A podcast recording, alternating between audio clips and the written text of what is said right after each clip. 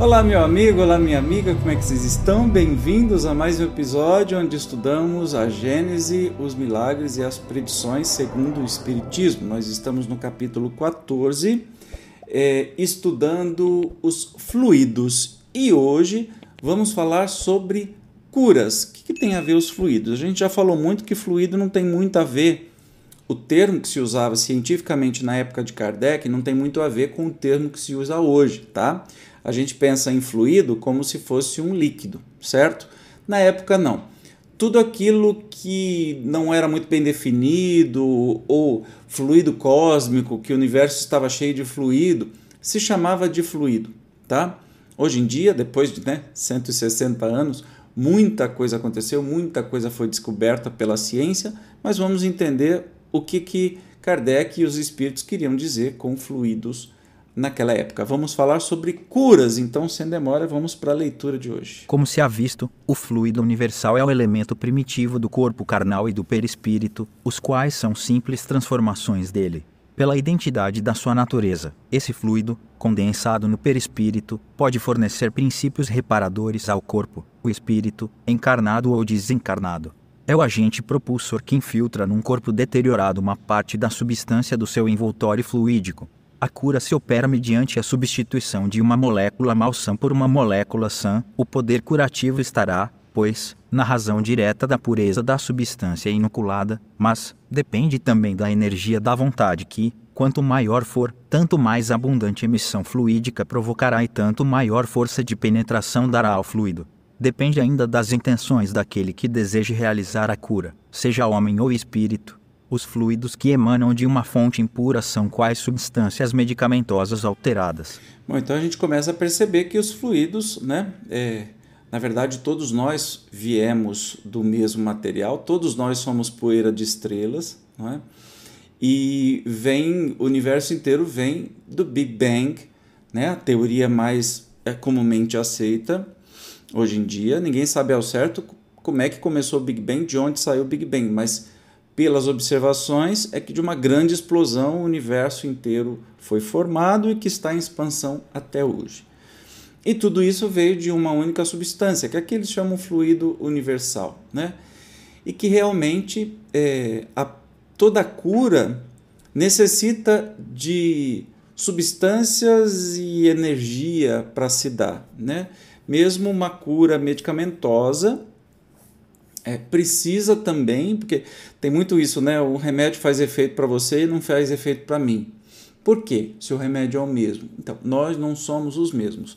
Geralmente faz efeito para a maioria das pessoas, mas pode ser que tenha uma ou outra que não faz efeito. Né? É esse mistério, porque também envolve todo um, um outro processo que talvez a gente ainda não consiga compreender, pelo menos cientificamente, que é como é que reage o organismo, a energia vital, a, a, a vontade, né, que é dito aqui, a vontade do encarnado, ou quando é uma cura espiritual, a vontade do desencarnado também, todo mundo agindo junto, essa cura que é uma correção das moléculas, né? É, substituição de moléculas malsãs, que nem diz, doentes por moléculas sadias, é, se a gente for ver microscopicamente, a cura ela se dá primeiro é, atomicamente para depois começar a fazer efeito. Mas vamos continuar na leitura aqui. São extremamente variados os efeitos da ação fluídica sobre os doentes, de acordo com as circunstâncias. Algumas vezes ela reclama tratamento prolongado, como no magnetismo ordinário, outras vezes é rápida, como uma corrente elétrica. Há pessoas dotadas de tal poder que operam curas instantâneas em alguns doentes, por meio apenas da imposição das mãos, ou, até, exclusivamente por ato da vontade.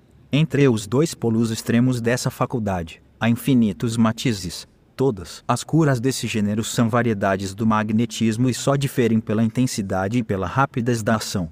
O princípio é sempre o mesmo. O fluido a desempenhar o papel de agente terapêutico e cujo efeito se acha subordinado à sua qualidade e às circunstâncias especiais. Daí a gente vai lembrar, né, de como é que Jesus curava. Como que ele curava? Jesus tinha um magnetismo absurdo, né? E que bastava um toque dele para que a cura acontecesse. Tem pessoas que são dotadas, e aí, entenda, nós estamos falando de cura por mudanças de, de, de fluido, por magnetismo, né? A cura espiritual, a cura por médiums curadores, então nós já saímos aí do campo de por remédios ou pela ciência, né? Jesus é o maior exemplo de poderosíssimo, né?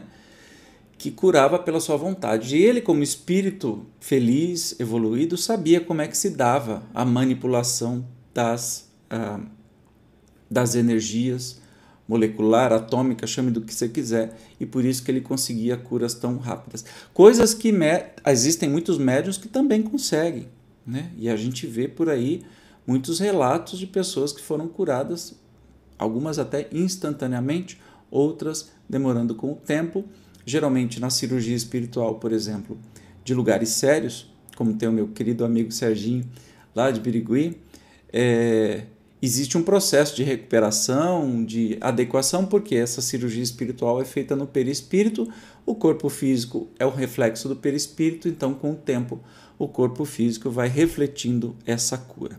Vamos continuar na leitura. A ação magnética pode produzir-se de muitas maneiras. Agora a gente vai entender ação magnética, né? Primeiro, pelo próprio fluido do magnetizador, é o magnetismo propriamente dito ou magnetismo humano, cuja ação se acha adstrita à força e, sobretudo, à qualidade do fluido. Quando a gente fala em magnetismo, nós estamos falando de não interferência do mundo espiritual, tá? Uma força inerente do corpo humano e que o médium, o médium, o magnetizador, que magnetismo era um assunto muito em voga na época de Kardec, né? Não é que somente tem que ter um espírito incorporado ou a espiritualidade trabalhando para que haja alguma cura pelo magnetismo. Não, magnetismo é animal, ou seja, corporal, físico. Então, a cura pode se dar pelo magnetismo, Segundo, pelo fluido dos espíritos, atuando diretamente sem intermediário sobre um encarnado, seja para curar ou acalmar um sofrimento, seja para provocar o sono sonambúlico espontâneo, seja para exercer sobre o indivíduo uma influência física ou moral qualquer. É o magnetismo espiritual, cuja qualidade está na razão direta das qualidades do espírito. Então, o segundo tipo de cura que pode acontecer é pelo magnetismo espiritual, ou seja, pela ação dos espíritos sem a necessidade de nenhum médium curador e nenhuma energia é, de um médium, por exemplo. E o terceiro? Pelos fluidos que os espíritos derramam sobre o magnetizador, que serve de veículo para esse derramamento. É o magnetismo misto, semi-espiritual, ou, se o preferirem, humano-espiritual. Combinado com o fluido humano, o fluido espiritual lhe imprime qualidades de que ele carrece, em tais circunstâncias, o concurso dos espíritos é humilde e espontâneo, porém, as mais das vezes, provocado por um apelo do magnetizador. Então, pode ser só pelo magnetismo humano ou animal, pode ser só pela interferência espiritual do espírito que quer fazer essa cura, ou o mais comum que a gente vê, uma combinação dos dois, do magnetismo do médium e do do espírito ou dos espíritos que vão fazer este processo. Ok? Muito comum a faculdade de curar pela influência fluídica e pode desenvolver-se por meio do exercício, mas a de curar instantaneamente, pela imposição das mãos, essa é mais rara e o seu grau máximo se deve considerar excepcional. No entanto, em épocas diversas e no seio de quase todos os povos, surgiram indivíduos que a possuíam em grau eminente, Nestes últimos tempos, apareceram muitos exemplos notáveis, cuja autenticidade não sofre contestação. Uma vez que as curas desse gênero assentam num princípio natural e que o poder de operá-las não constitui privilégio, o que se segue é que elas não se operam fora da natureza e que só são miraculosas na aparência.